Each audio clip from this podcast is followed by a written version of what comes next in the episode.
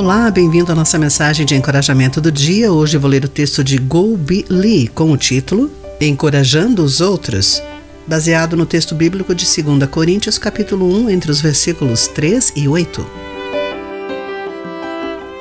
Quando minha filha Helena e meu neto Carlos me visitaram, notei que ele vestia uma roupa estranha, um tipo de camiseta de mangas longas com luvas presas a elas. Carlos sofre de eczema crônico uma doença de pele que faz sua pele coçar, tornando-a áspera e dolorida. Essa roupa não o deixa arranhar e machucar sua pele, explicou Helena. Sete meses depois, a pele de Helena estava irritada e ela não conseguia parar de se coçar. Agora sei o que Carlos suporta, disse Helena. Talvez eu devesse usar uma roupa igual a dele. A situação de Helena me faz lembrar de 2 Coríntios capítulo 1, entre os versículos 3 e 5, em que Paulo diz que Deus é Pai misericordioso e Deus de todo encorajamento.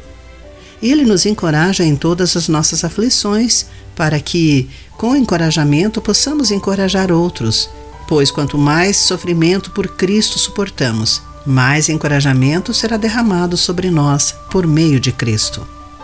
Às vezes, Deus permite passarmos por provações, como uma doença, perda ou crise.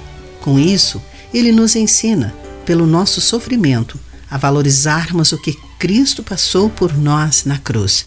Quando contamos com Deus para obter conforto e força, somos capazes de confortar e encorajar outros em seus sofrimentos.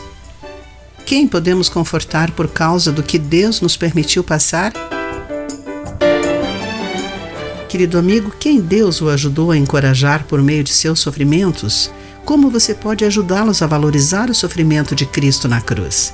Pense nisso. Eu sou Clarice Fogaça e essa foi a nossa mensagem do dia.